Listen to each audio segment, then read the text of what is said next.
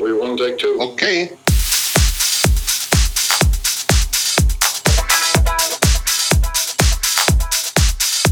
Monsieur l'inspecteur. Monsieur l'inspecteur.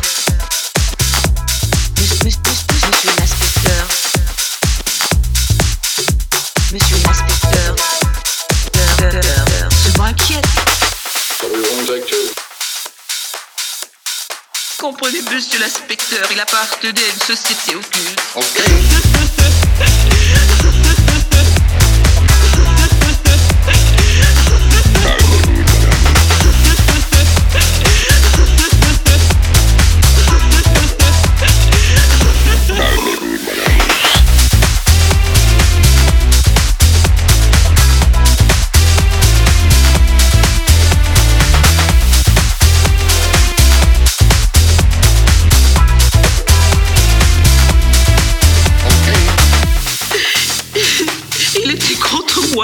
parce que je me moquais de lui.